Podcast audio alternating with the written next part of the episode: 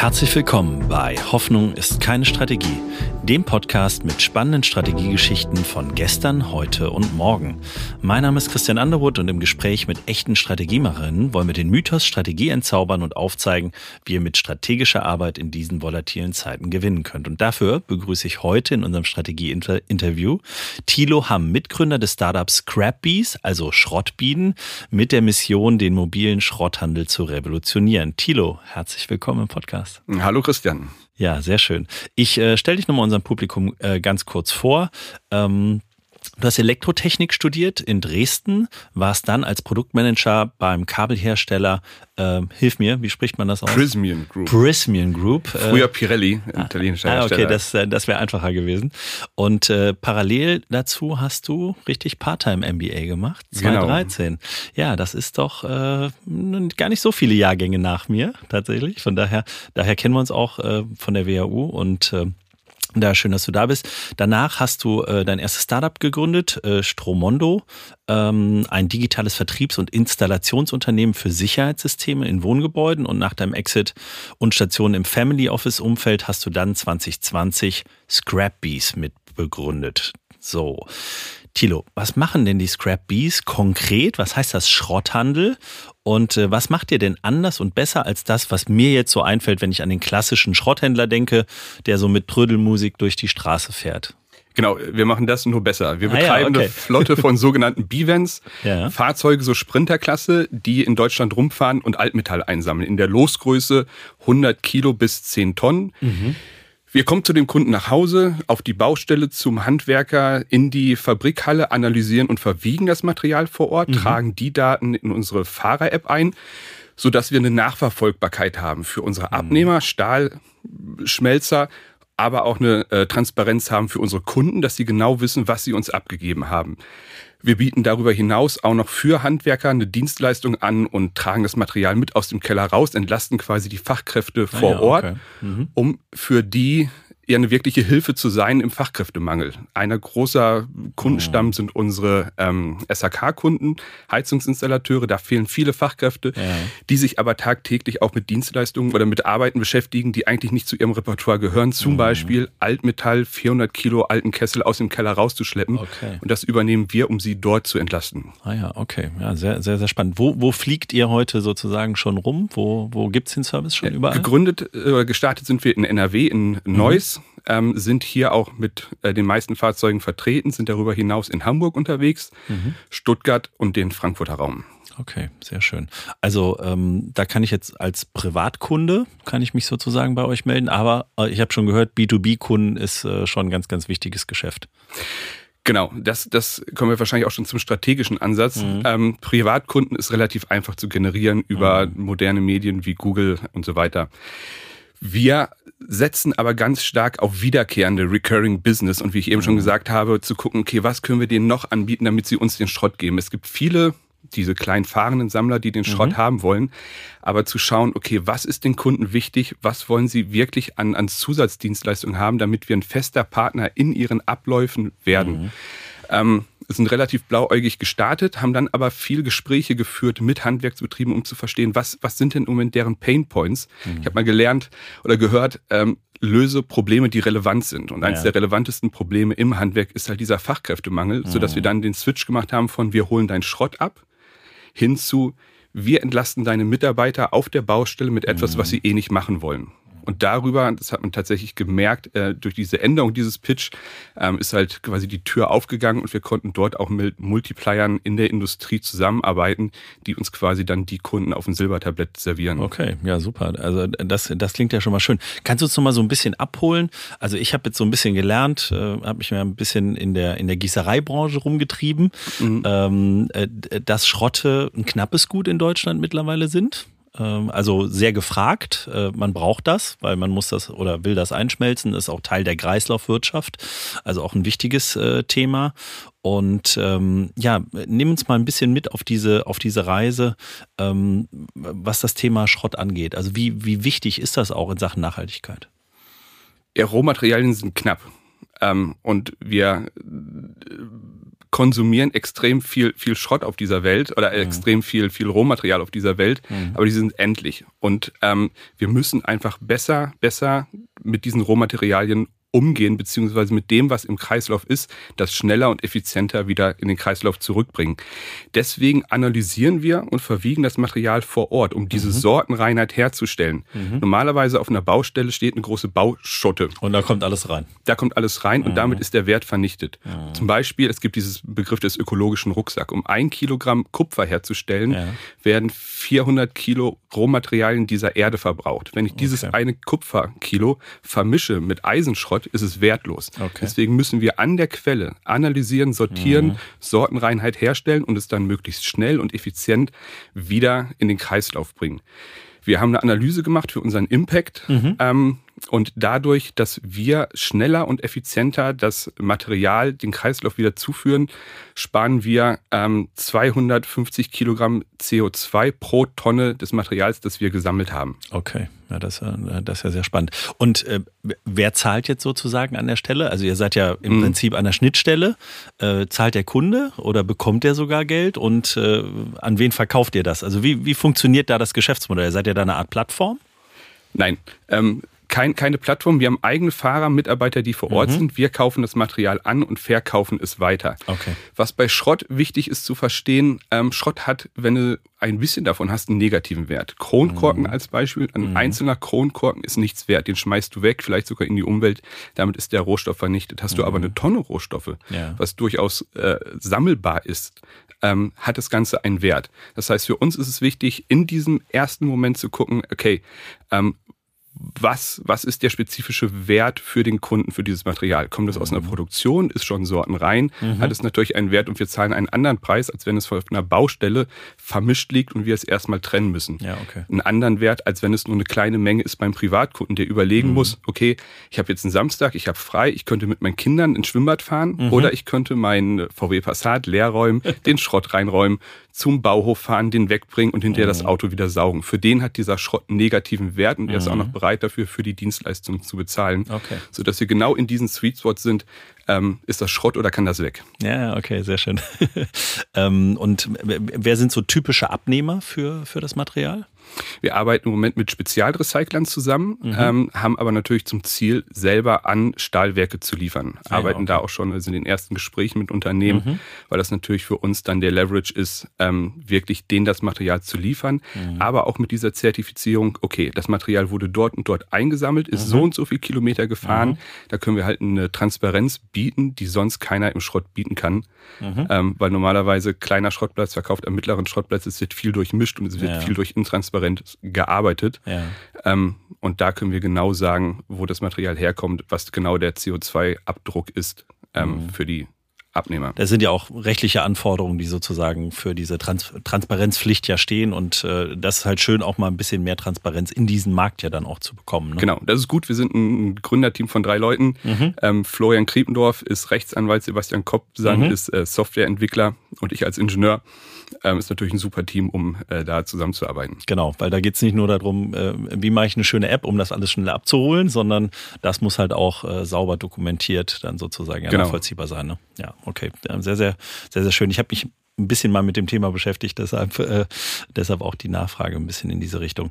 Und ähm, ja, äh, wie lange seid ihr jetzt am Start? Seit? Äh, knapp drei Jahre. Drei Jahre. Und äh, du hast schon gesagt, in drei Jahren, ne, da verändert man dann den Pitch schon des ganzen Geschäftsmodells. Also wie oft habt ihr sozusagen das Geschäftsmodell jetzt schon gedreht und äh, was glaubst du, wo ihr es noch hindrehen könnt?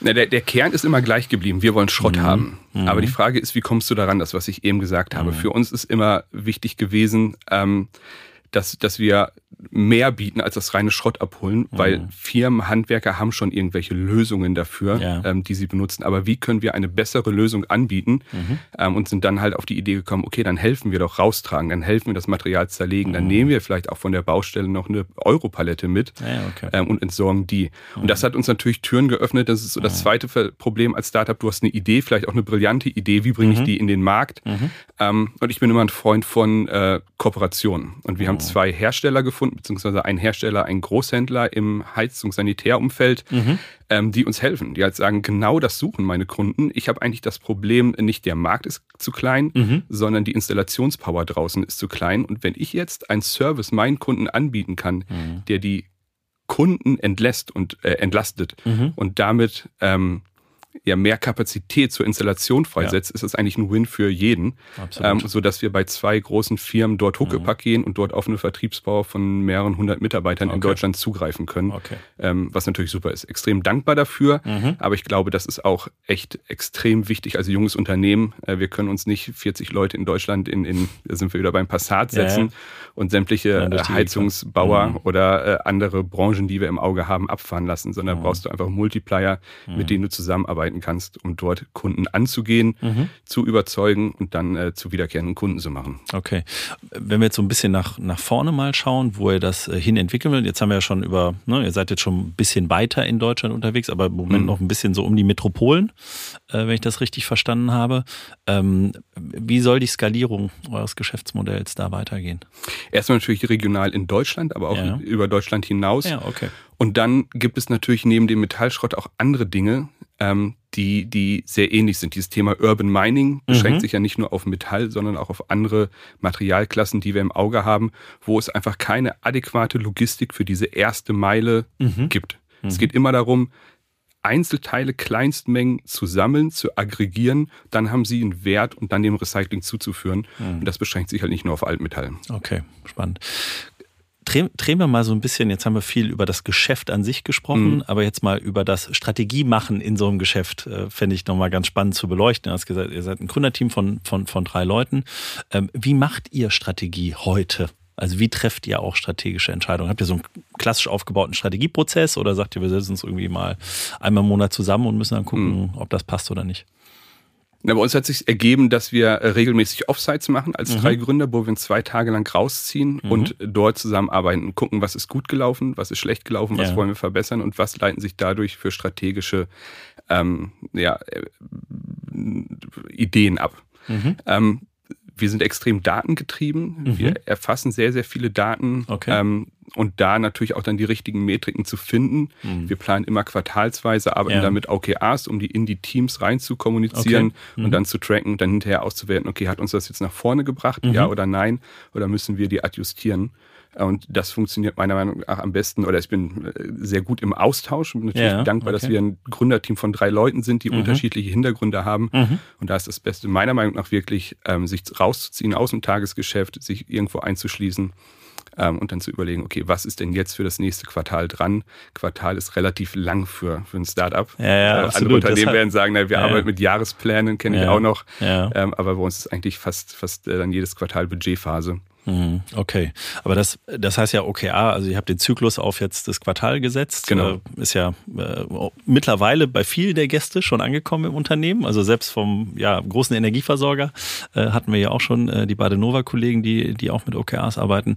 Und das, das finde ich sehr spannend. Also, ähm, aber du hast ja sozusagen auch nochmal äh, wöchentliche Reportings, Meeting. Also ihr, ihr genau. seht ja schon auf dem Weg im Quartal auch, wo es natürlich hingeht genau. ne? und könnt dann, könnt dann gegensteuern. Genau, wir haben alles von, von Teams Teams, wo es wichtig ist, wirklich äh, Micro reinzugehen, wo wir mhm. Dailies machen, die dann einfach okay. nur fünf bis 15 Minuten am Tag dauern, ja. bis hin zu Weeklies, die wir machen, um Real zu machen, mhm. aber um nah dran zu sein. Wir haben halt die Fahrer draußen, was mhm. spannend ist, die zu steuern. Ja. Ähm, wir haben aber auch. Haben die auch OKRs? Nein. Okay, äh, die haben, das die haben, mich, äh, jetzt spannend gefunden. Äh, die haben äh, regelmäßig ein Driver-Meeting, wo die mhm. abgeholt werden, aber mhm. dann natürlich auch zum Teil remote.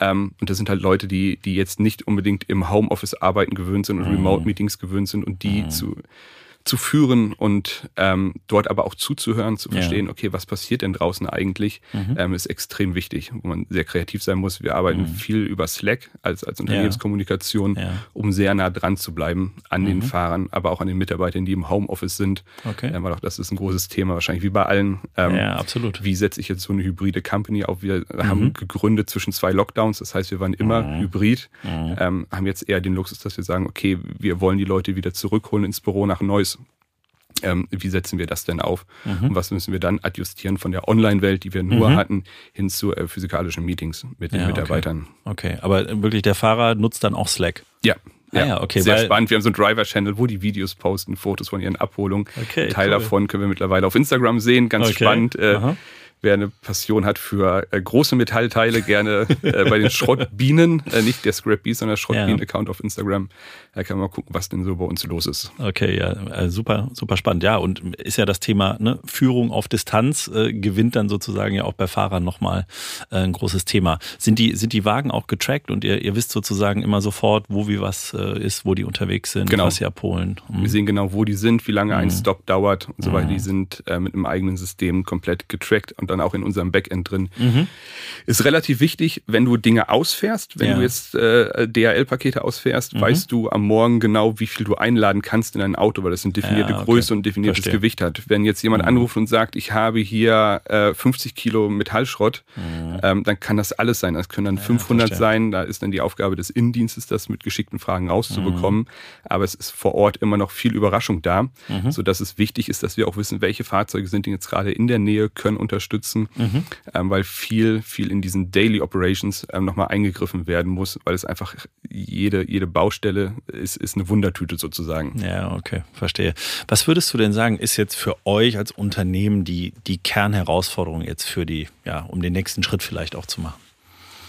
Es gibt viele. Klar, als Startup äh, ist das eine das Fundraising. Ähm, mhm. wir haben gerade eine, eine äh, Seed-Runde abgeschlossen ähm, die, da jetzt die nächste Runde vorzubereiten, aber auch in den äh, Operations weiter zu skalieren, die nächsten mhm. Städte zu erschließen, mhm. smart zu sein, zu gucken, okay, wo müssen wir hin, wo gibt es Synergien, wo gibt es Partner, die vor Ort sind okay. ähm, und dort mit diesen Partnern dann weiter in neue Regionen, erstmal ja. in Deutschland ja. zu wachsen.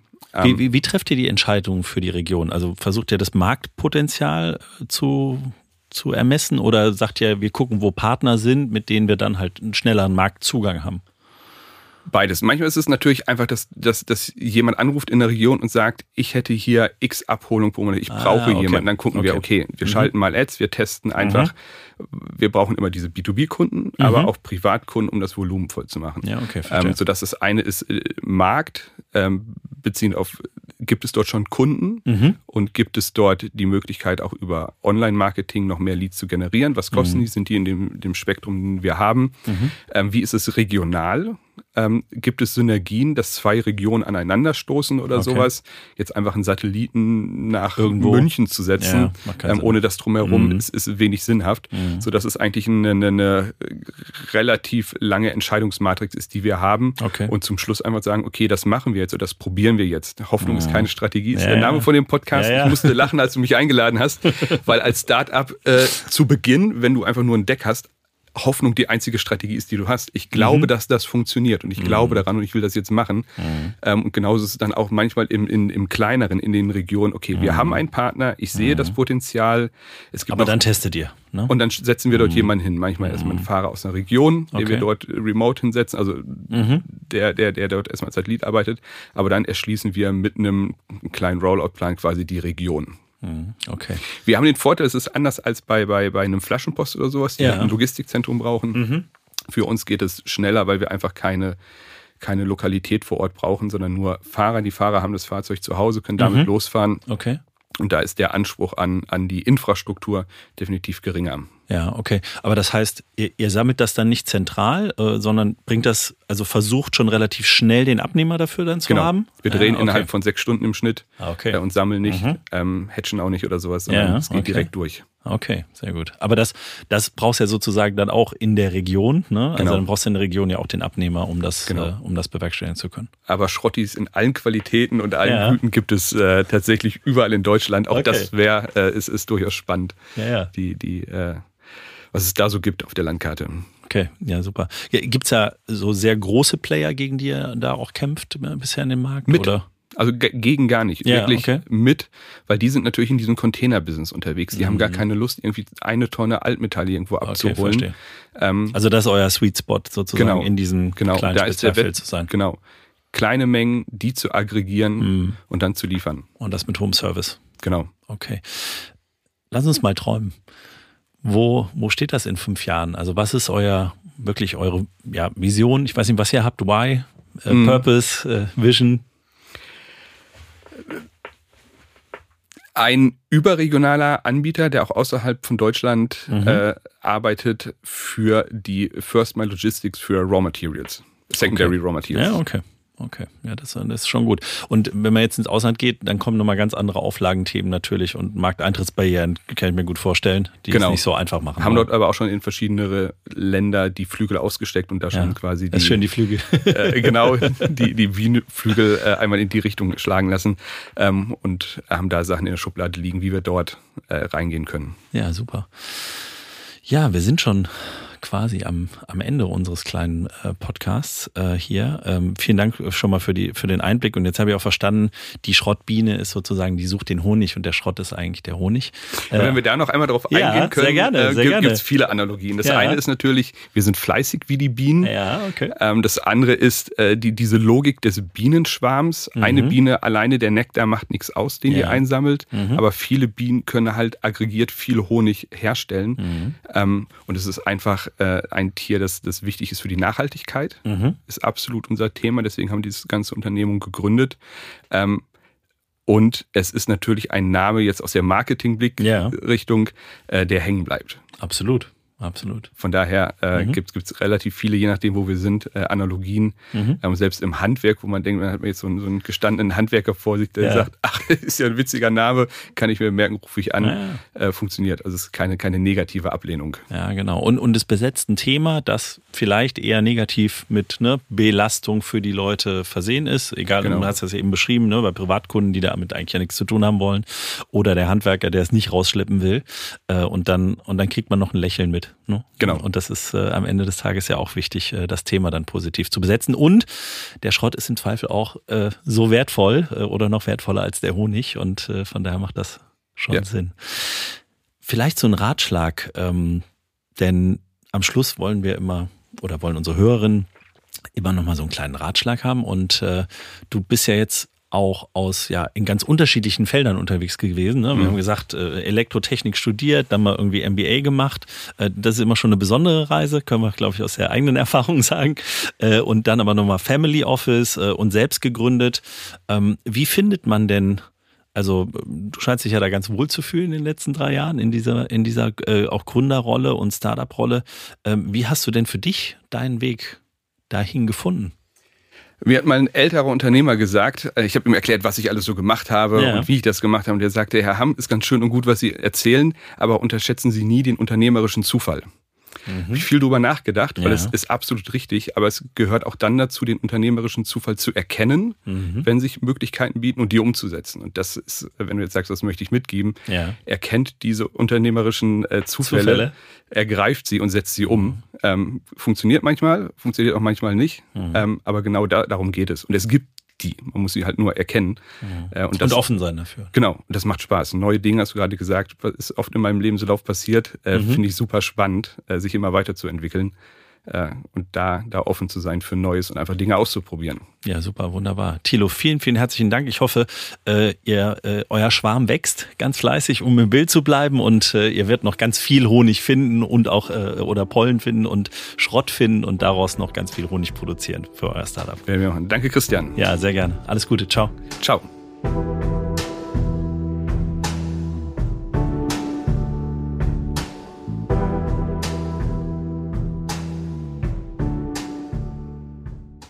Werbung.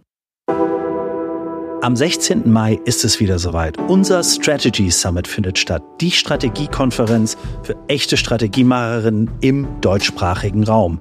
Dafür haben wir wirklich ein tolles Programm zusammengeschraubt mit echten Strategiemacherinnen von der Front, die euch zeigen werden, wie ihr Strategie digital noch einfach besser machen könnt. Dafür haben wir unter anderem Speaker wie Mark Pollock, CEO der Tränkwalder Gruppe und Rüdiger Rath, CEO der Kencom Gruppe, mit am Start in Düsseldorf bei Infosys im Tech and Innovation Center. Was müsst ihr jetzt noch tun? Geht auf unsere Seite, findet ihr auch in den Shownotes www.strategy-summit.de und sichert euch jetzt euer Ticket mit dem Gutscheincode Community10. Community alles groß geschrieben und 10 als Ziffer. Wir freuen uns auf euch. Wir sehen uns in Düsseldorf. Ende der Werbung.